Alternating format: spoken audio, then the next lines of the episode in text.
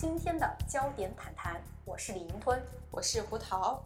很多社会评论家认为，将经济活动和亲密关系混杂在一起，必定会把人与人之间的关系引向淡薄、脆弱、精于算计，并且还会滋生腐败、裙带关系等等一系列社会问题。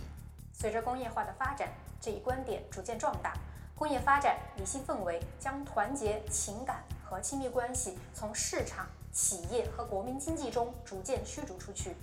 在当下的中国社会，事实是否如此呢？我们让现场记者小胡、小李为我们带来报道。掌声有有掌声，掌声掌声有请，跟请嘉宾一样。是。生活平淡，来点谈谈。Hello，大家好，欢迎来到熊猫谈谈。哦，我是记者小李，我是记者小胡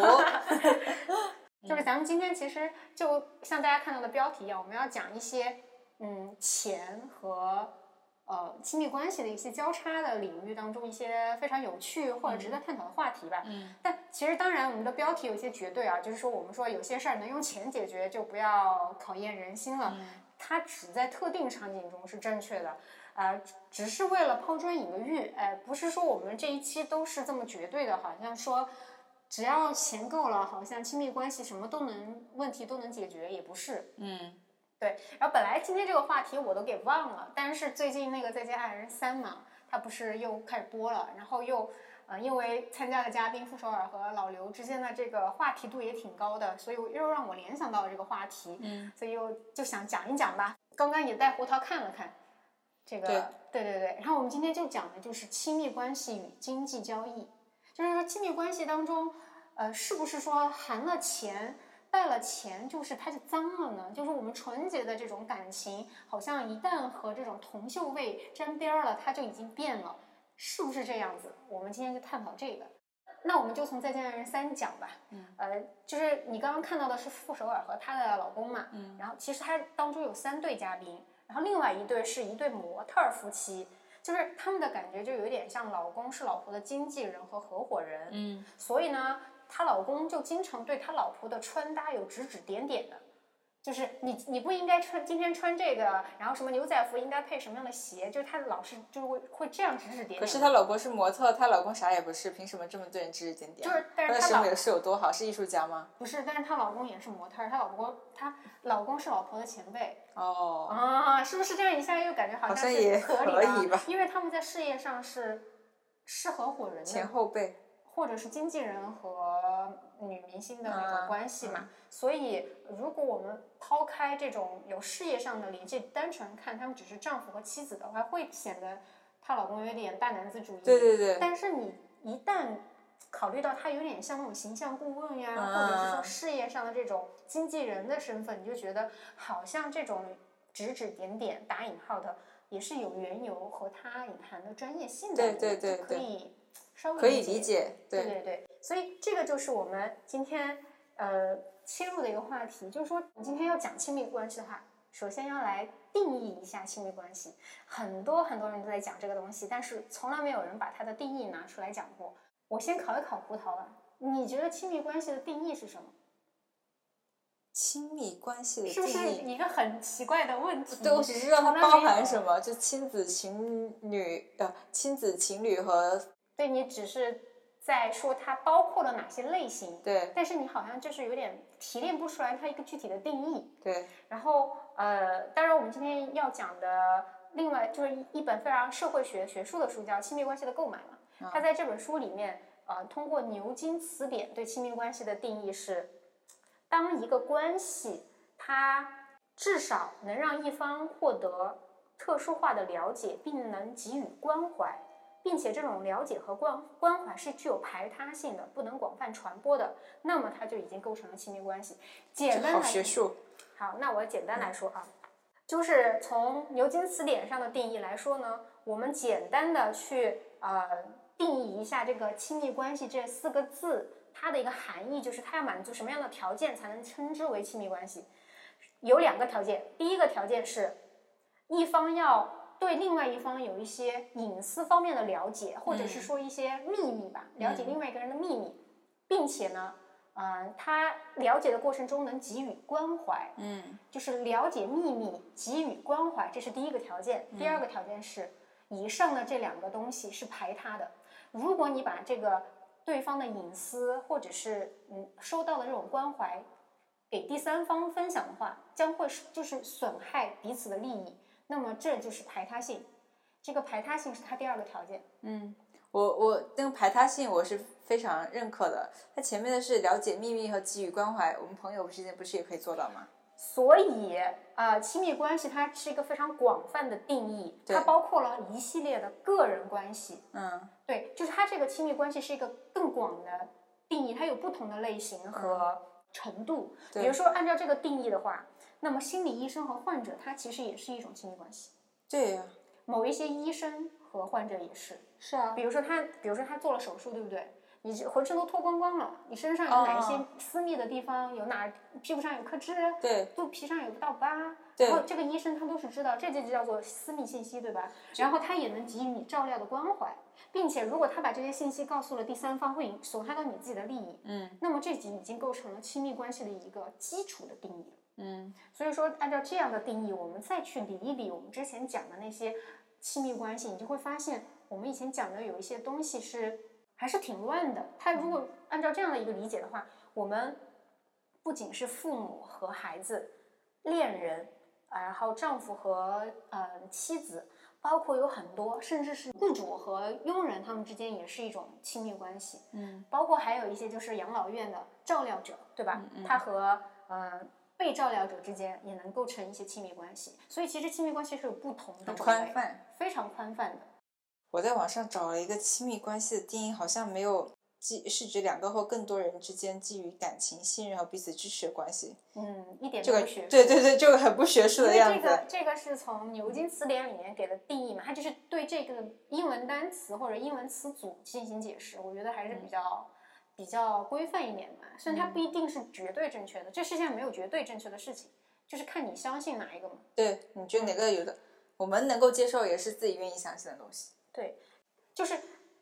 你单一对一嘛，一 v 一的这种关系，我们叫个人关系的话，它是一个圆圈，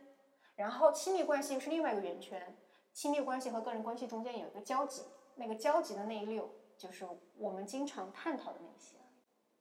嗯哦，嗯，但是你刚才说的这些，它都不太具备排他性，比如说对医生、私教。但有一些还是有的，比如说像那个心理医生。那心理医生他也不专只不只有你这一个患者呀，是的，但是是他不能把你的东西告诉给第三个患者。但是他是具有排他性，排他性就是说我这感情只对你有，我对不其他人是没有的，这才是哦爱，就是亲密关系。对比如说对你是我的孩子，我不可能把别人当做我的孩子，对对对对这是，不一样的。然后心理医生，但是的可能对于患者来说，他心理医生只有一个，嗯所以很多患者会对心理医生产生爱情。这叫移情。嗯我嗯们再给那个呃听众解释一下，什么叫移情？嗯移情就是指的是呃求，就是比如说患者他把对过往的生活中的某个人的一些情感、态度、属性转移到了心理咨询师身上。对，他比如他以前暗恋过某个人，然后在和心理师治疗的时候，他就把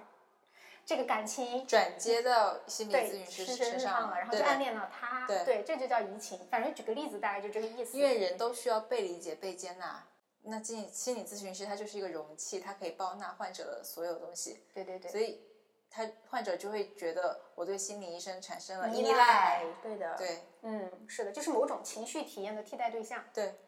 嗯，就像你刚刚说的，就是，但是对于心理医生来说，他要知道这个移情，这个移情不一定是绝对错误的，他可以如果在可控的范围内是正常的，他自己知道，如果他有专业性，他知道怎么去处理。对对，但是呢，呃，就像你刚刚说的，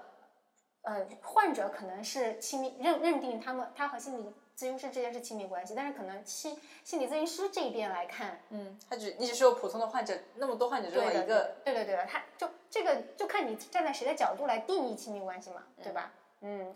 我觉得对于患者来说是亲密关系的，因为他那个时候，呃，你比如说他这个如果发生了移情，这个心理咨询师把他的事情给其他人说，他肯定是很生气的呀。对啊，对啊，不是，我觉得他不不一不仅仅因为他是心理心理医生，你但凡你告诉你好朋友一个秘密，或告诉谁个秘密，你的秘密被谁被他传出去了，你也会生气啊。对对对对对，这个是。然后还有你就是刚刚说的关怀，就是心理咨询师对你施加的这些，可能可能患者他没办法在那个当下去分辨出说这是理性的一个治疗过程，然后你他会吃醋吧，就是会看，就是所以说应该有些时候心理治疗是不想让他在病人看见他治疗别的病人。嗯，对，对啊，就觉得你对我不是唯一的，你对对其他人也这么好。对，当然这是一个可能比较另外一个我们不太了解的那嗯个行业的一个流程，我我我们只是感觉应该是是会是这样。心理咨询师有自己的一套工作流程和规范是的是的是的对他们必须要遵守这个对的，道德，就像职业规范嘛。嗯所以其实你看啊，亲密关系它非常的笼统，对吧？它涵涵涵盖其实很大的。那在很多有一些关系嘛，我们说亲密关系和关系肯定是，哎，它还是一个更关系是一个更广阔的一个对对一个概念。那在亲密关系当中，它就有一些关系它是具有相似属性的，比如说我们就说性关系吧。性关系和金钱打交道的时候，它就可能会涉及到这两个人，他可能是婚姻关系啊，它也有可能是求爱关系，就是男朋友女朋友的时候的关系，它也有可能是性性交易嘛，对的，就是或者是那种有偿的性交易关系，就是比如说违法违法行为，对，就是你此处声明。就是如果我们说到性关系的时候，你就可能会它因为它相同属性的跟金钱有关的，就有可能是这三种。嗯，那我们怎么样去把这定义我们此时发生的性行为是属定属于哪一个子关系的我们我们是需要用交易和金钱或者财物，或者是说某一种物质上的这种报偿来划分的。也就是我们时时刻刻在做的是一个区别。我们怎么样区别我和他的关系，我和你的关系，我和另外一个第三方人的关系？实际上必须要用经济行为去给他区别，而这些区别就是我们现在做的一个打引号叫做关系工作。这个关系工作就是我们要把它当成一种维系，实际上我们是在做这个工作，但很多人不知道。我们在为他投入时间，为他投入钱。比如说像我今天跟你见面，对不对？你你来找我，你是花了成本的。虽然这个成本不是钱，但是是你的时间，时间也是一种，嗯，也是一种我的精力，我要耐心听你讲话，而不是人坐在这边浪着浪费着时间。是的，就是我们用什么样的这个方式来反馈或者是回报这个对方，就是我们怎么样去定义这段关系。对，对，所以其实到现在，你觉得，嗯，亲密关系和经济交易之间真的是那种，就好像就说这东西它沾了钱就会脏吗？嗯，我觉得它是很正常的现象。就不是那种绝对隔绝的。我我理解你这个经济关系，它是包含着资金以外的交易吧？你刚才说的时间和和精力嘛，对，就是这个媒介其实是有各种各样的形式很多种形式只是付出，它其实可以理解为一个付出吧，对对吧？对然后我可以付出时间，我可以付出精力，我可以付出金钱，对，啊哦，那你你说都是付出的形式，为什么沾上一谈钱就变得世俗了呢？我觉得一样的呀。是的，你谈那那他对你付出时间，但没有付出过任何金钱，这个叫爱吗？我觉得这也不是爱吧。是的，那他也太抠门了吧？是的，啊、你两个人在一起总要出去吃饭的吧？嗯总要出总要总要出去玩的吧？嗯那这些交通、住宿，然后给对方买礼物，这些这些都要钱啊。如果你你都期望着其中一个人付钱，那你就是蹭吃蹭喝。嗯，我可以理解为你这才不叫爱吧，就是别有所图吧。是呀，就是就是当你他他他只对你付出时间不付出钱的时候，你就会觉得那他对我的这个我们之间的关系的定义好像是有点不一样的。从你啥？我从你的钱吧。对，就是说我们觉得有点怪怪的嗯原因，就是在于呃，我们还是会有一个呃，怎么说呢？就是我们在对我们关系进行定义的时候，是有一种象，就是用用一个象征性的，就比如说你们你和你对象要结婚的话，你们就会去买一些戒指，对吧？嗯，用戒指不是戒指定义了你们的关系，而是你们想要用戒指去来使你们的关系更更上一层楼。但是告诉大家，我已婚了，我名花有主了。对一个是一个是我身份，就是我整个人的，像是我的婚姻状态有个更新。对还有另外，我觉得它是对外宣布爱情的一个显现。嗯，对，是的，所以说他他怎么会和钱不打交道呢？他肯定是会要的呀。你想，我们人本来就是天天都在吃喝拉撒睡，对吧？每天都是在跟消费，然后生产，然后我们的工作，然后我们怎么样去分配我们的财务，怎么样去转移我们的资产，系通通一系列的事情在进行协调、进行实现和完成的。嗯，那让我们觉得很痛苦的一件事情是。我们把经济这种活动纳入到我们亲密关系当中来的时候，它会增加我们的维系关系的这个工作量，所以很多人不想要，不想要去把这个不想谈恋爱，不是不想把钱这件事情放在亲密关系当中说，或者是他们是害怕说的，因为他们就觉得这个东西一旦拉拉进来过后，你把比如说一个家族企业，他们不想要招自己。的亲人，他们会觉得这会裙带关系，或者说想骂人的时候不好骂，会影响到专业度之类的。懂懂，嗯，呃，的确，如果你的工作中掺杂了亲密关系的话，呃，处理的难度会高一点。但是难度高，我觉得是一种懒惰的思想。你得去想办法去解决这件事情。我听过一种是，就是两个人都是一个学校的老师，老师就教授这种类型。嗯，然后呢，其中有一次。他们他们也是同一个学院的老师，让他老婆帮他老公带一个文件进去。嗯，他老婆就先问了一句：“这个文件是私对公还是对私的？”嗯，对私肯定不可能。你想想，让一个老婆一个女同事让老婆给她那个给她老公带东西是还是私人信件？你觉得肯定不是，对不对？嗯，他说肯定是他肯定是公公对公的，就是学校要给你老公一个什么东西，我们就不邮寄了嘛，你给他带回去。然后老婆就直接说：“对公的事情请走对公的通道。”嗯嗯，对，就是公私分分明。嗯嗯嗯，我觉得这个算是一种处理方式。但是呃，一提到这一点，我就想到我的呃，我听说过在英国，嗯，就是如果是开夫妻店，比如说呃两个老师，两个做科研的呃从业者，他们是夫妻的话，以夫妻的名义去申请国家的某一些资助项目，是更容易申请下来的，因为他们的理解是，嗯。如果你们俩是夫妻，你们时时刻刻都能在一起，你们的沟通成本会降低，然后你们的合作呃合作质量和合作效果会提高，而且无形之中，作为甲方，作为一个呃发项目的人，他会觉得说，那你们在一起聊的这个共同话题，呃，天天都腻在一起，那等于说，如果我把这个项目交给你们，有可能是你们的工作时间会拉无限拉长，然后并且是他们认为。要兼顾家庭和工作，就是平衡好工作和生活是非常重要的一个能力考量。然后说，如果他们是夫妻店开夫妻店的话，那他们就没有这个家庭和工作之间的这个矛盾，因为他们的家庭工作完全融合在一起了。可是你想想，这件事情在中国或者整个东亚社会来说是非常矛盾的，但是在人家欧洲社会却会被消化和解决的这么好，就是人家看待同样一个。关系边界的跨越是不同的视角的，一个是积极的，一个是消极的。嗯，我觉我，但是最简单的方式就是你跟他没有任何经济上的，就没有工作上的交集，是最轻松了。但是你轻松，你不会觉得，就是说这种轻松也会使得你们的关系没有那么亲密，对，没有那么紧。你看看《再见爱人三》里面老刘和傅首尔，老刘就想把自己摘干净啊，他就是不想过多的参与嘛，他就害怕别人会认为他就是。有点像什么呢？干涉女方的工作一样。对对对对对，然后就怕影响到他这些，所以他把自己摘得很干净。可是你想想，他们之间摘得越干净，其实你如果当你们的婚姻关系中只有这种丈夫和夫妻的丈夫和妻子的关系，而没有事业上的或者经济上的一些共同的经营，其实是会使得你们的关系质量或者或者让关系变得更脆弱了。我觉得。嗯，我我说摘干净，只是说你工作上的摘干净，但是你生活上以及。以及你们家庭的一些经营方面是不用这个，这个肯定是要一起去做的。嗯，我说两个人一定一定要一起创作，呃，就是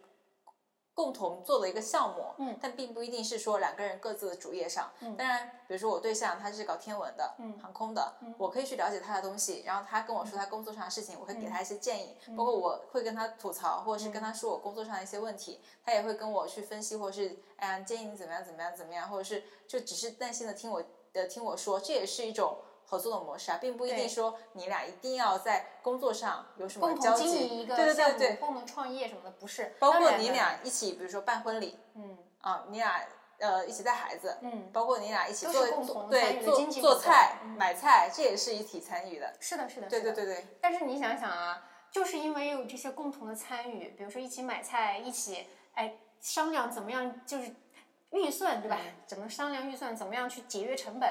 等等一系列和钱打交道的事情，才拓宽了你们关系的边界。嗯，你如果不去触碰，总觉得那个东西是一个不可去掺杂的，就觉得那个东西拿进来就脏了，就太过于洁癖了，感情洁癖了的话，我觉得这个关系会变得更脆弱。其实它实际上是一种偷懒，就是是一种我不想在这个关系上投入更多的工作，因为维系这些更复杂的啊、经济交交织的这样的亲密关系，会使得我要花更多的时间去对关系进行经营和维持。我可以理解为你刚才说的话是，现在很多很多都强调宣扬亲密关系就是保持自我各自独立，然后以嗯各自最舒服的状态在一起。我觉得这的就是你刚才说的一种偷懒的行为，嗯因为两个人不可能刚好合适，嗯，你一定会有两个人生活交集的地方，就比如说你俩住一起上洗手间。你说我不愿意改变我自己，我一定要早上七点上洗手间。然后另一个人说，我也不愿意改变我自己，我也要七点上洗手间。你说这个时候谁来退让？这也是一种磨合啊。你说不行，我不愿意为了他改变自己。我刚才举举举的只是一个很小的、很小的，就是从时间上上洗手间这件事情来说。嗯，那你说这个谁要退让呢？要该不该退让呢？我这就是个磨合的过程。对，然后你刚才说的就是我不愿意跟他有任何冲突，嗯。然后我不愿意，对我要把事情摘干净，我再建一个洗手间，其实是一种逃避的行为，因为不可能冲突，你躲每一次都能躲掉，对的，对的，躲不掉的，对一定会有两个人需要碰撞的地方。是的，对，所以所以我就说，两个人真的是相爱在一起的话，肯定是会有互相磨合、容忍的地方。举个例子，比如他特别喜欢打游戏，嗯但是你俩生了孩子之后，其实你们要花很多时间去照顾小孩儿，那这个时候打游戏的时间他必须要有所压缩。嗯他可以打，但是你不能没有肯定没有以前打的这么多了。嗯那这个就是一个妥协，他也是必须要提提供这样子的时间，也要把自己打游戏那部分钱拿出来，可能要给小孩买奶粉啊，买一些尿不湿之类的东西。嗯，那我觉得他就是一个付出。对，嗯，它就这个东西是逃无可逃的事儿，，对你不可能必说须面对。你那你说你这个时候怎么样呢？他在想另一个办法子逃避，啊行啊，他钱赚够多，他可以请个保姆回来，嗯，但他也要付出金钱，对不对？对，所以我们刚刚都都都是在聊这种有点像同居或者是同居伴侣的关系，对吧？要结婚了，对对对，我们现在可以聊一聊，因为亲密关系我们刚刚讲了嘛，亲子之间、两代之间也有的，然后同龄之间也有的，到呃包括还有什么医生医患关系也有的。那这么广阔，我们现在可以拓展一下，我们拓展那医患关系算是亲密关系吗？有一些医患关系算。不好意思，我的听众朋友们，我们的设备由于没有电了，然后我和胡桃关于亲密关系后面的一些非常好的探讨，就这样的素材就白白的给没了。然后呢，由于咱们的时间再去匹配，然后包括这个设备再去充电，然后就没办法协调吧。反正就是，总之各种原因导致后面我们和胡桃交流的那部分没了。然后，但是呢，由我现在用单口的形式为大家补全后面非常精彩的部分。当然，这个部分呢，我们首先是我和胡桃后面关于大概长达十多分钟的一个。关于亲密关系这个宽泛概念或者宽泛定义的争吵吧，就是我们这种争吵有点类似于辩论，就是我持的观点是我认为，呃，牛津词典它对于亲密关系的这个定义，就两个条件嘛，一个是了解关怀，一个是具有一定的排他性，就是这种关怀和了解是不能很好的和广泛传播的。那么在这个定义下，我认为。啊，亲密关系它其实是一个非常宽泛的，它甚至是在呃很多的人个人就一 v 一的这种个人关系中，是不同程度的涉及到了某种亲密关系的。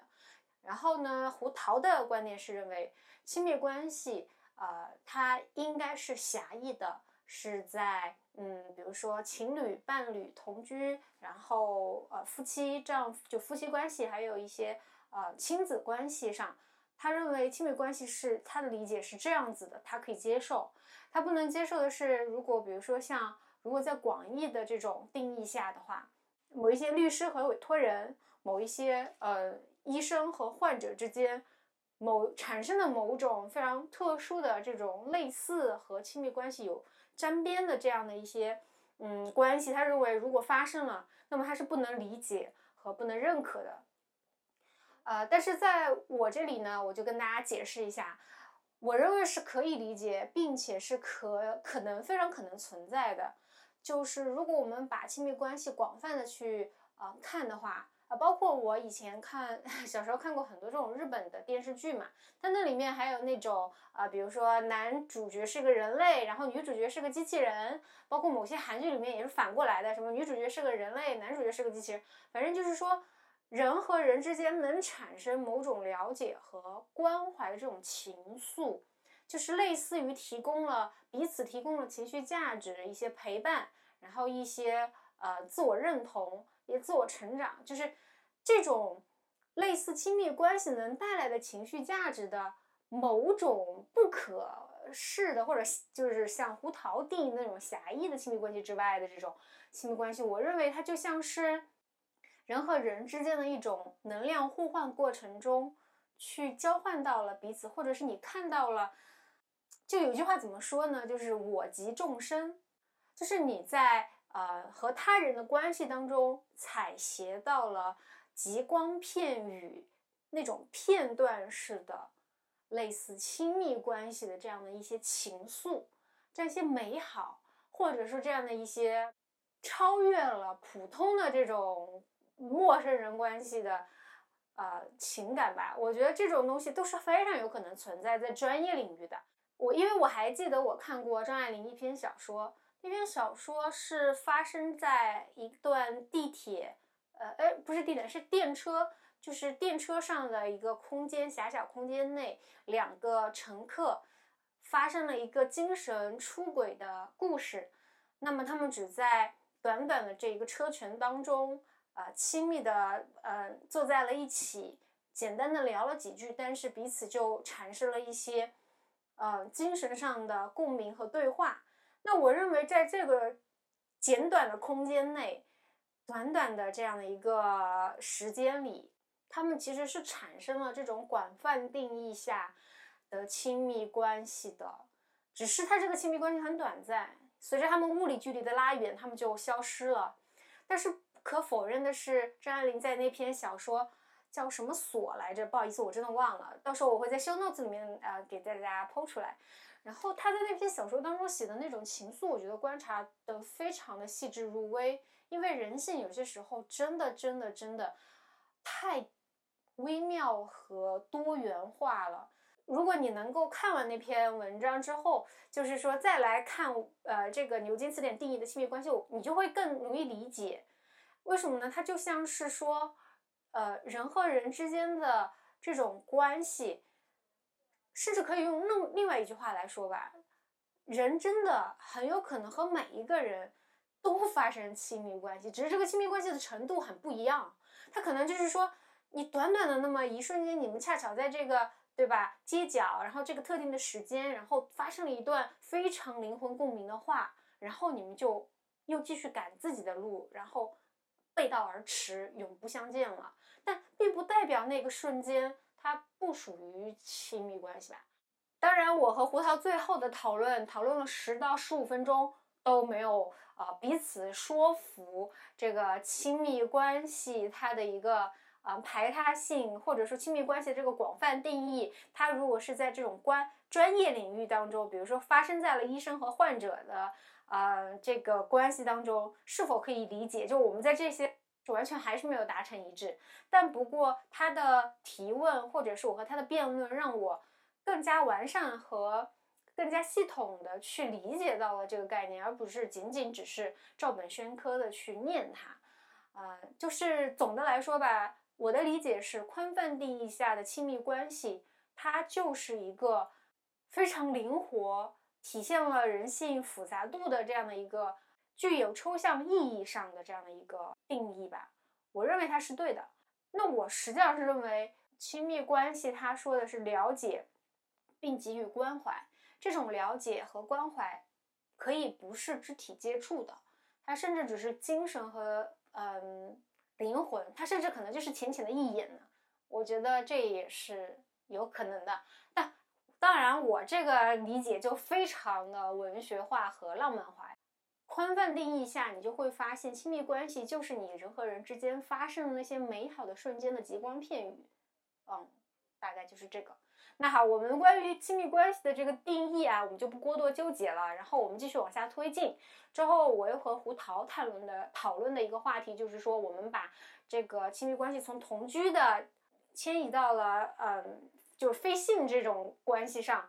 比如说一些家庭里的照料，那我们这个家庭里的照料是非常可能发生的嘛？当一个家庭里面有病人或者是有老人的时候，那通常这个家里面会有你是家人去照料的。那有一些人会把这个照料的劳动用外包给一个呃第三方，家庭外的第三方，并付出一定的报酬，而这种报酬往往以货币的形式呈现。但是如果说，特别是像东亚家庭，家庭照料，特别是对老人和病人的这种照料，往往呢也是家里面的人，就是以一种非货币报酬形式，特别尤其还是女性去照顾的。那我之前就有一位同学，他外公。嗯，就是年老了，然后他外婆也去世了。这个时候呢，他妈妈和他舅舅其实经济条件也很好，就是想要请一个啊这样的一个保姆去照顾他的外公，但他外公拒绝了，就是说我养老院也不去，然后呢保姆也不要，我就要我的孩子照顾我。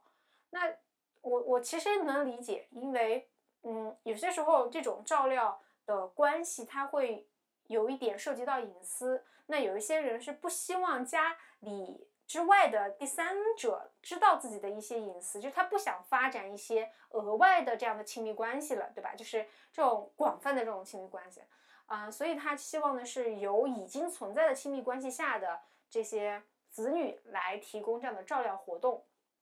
但是其实我们这里想一直想讲的是啊，亲密关系和经济交易嘛。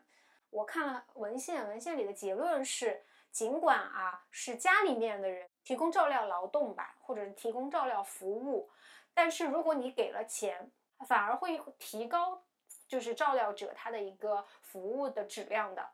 那加州有一项呃政府的一个计划，他当时就是说，对于这种在家里面进行照顾老人活动的这种家庭成员，可以政府免费为他们提供一个专业照护知识的一个培训。呃，这种照护技能的培训计划呢，是政府免费去执行和推广的，并且呢，如果说在这里经过培训的人，他回家还要继续照顾家里的人的话，那他即刻就能得到政府的补贴，相当于说，呃，把一个本来是政府要给老人的一项福利，他把它转化成了一种啊家庭内部的一个嗯资资金的一个转移吧。对，然后在这样的情况下，加州大学的某分校，它就对这个项目的成果进行了一个评估，最后评估发现的是，这项计划实施过后，极大的促进了啊家庭内成员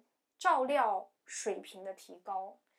呃，那这个是我们家庭内嘛，嗯，然后还有一个非常有趣的啊观点啊，它是分三层来的，第一层就是实际上我们在对这个。关系之间进行区别的时候，我们其实是用不同的这种交易、交换或者交易媒介去做界定的。我们怎么样去定义，就看我们怎么样用什么来去支付。呃，比如说，呃，美国经常冬天下雪，然后有一个呃受访者，他就说，冬天的时候他会去给社区扫雪，那但是他会针对不同的人收取不同的小费。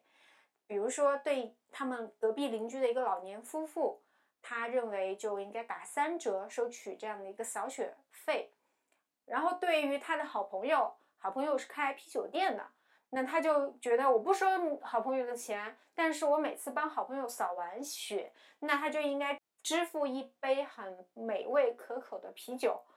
其实，这位扫雪者他在做这么多的事儿，以及包括他收取一点点的费用。他其实是在嗯多做一些关系工作，那其实在中国来说，这些关系工作叫人情往来，对吧？他做这些人情往来的时候，反而是要有一些交换和交易，而不是白白为别人做，会使得你的所有的这些关系工作看起来是呃令人容易接受的。第二层就是，其实这种亲密关系当中和经济的这种互动啊，它其实有男女之别的。譬如说，你的姨妈，然后呃，因为你妈妈有事来照顾了一下你，那么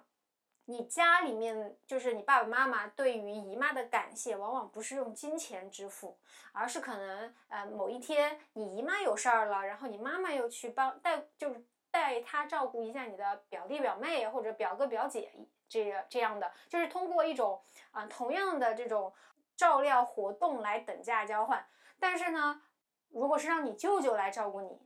那么他可以舅舅就可以非常大胆的提出自己想要索取一定费用的啊可能性。那同样的这样的故事也会发生在东亚家庭里面。那一般像有多子女家庭当中，特别是有男有儿有女的家庭。那么女儿来照顾父母的时候，往往不会给予他们一些货币上的支付，可能有一些就不支付了。那但是如果是儿子来照料的话呢，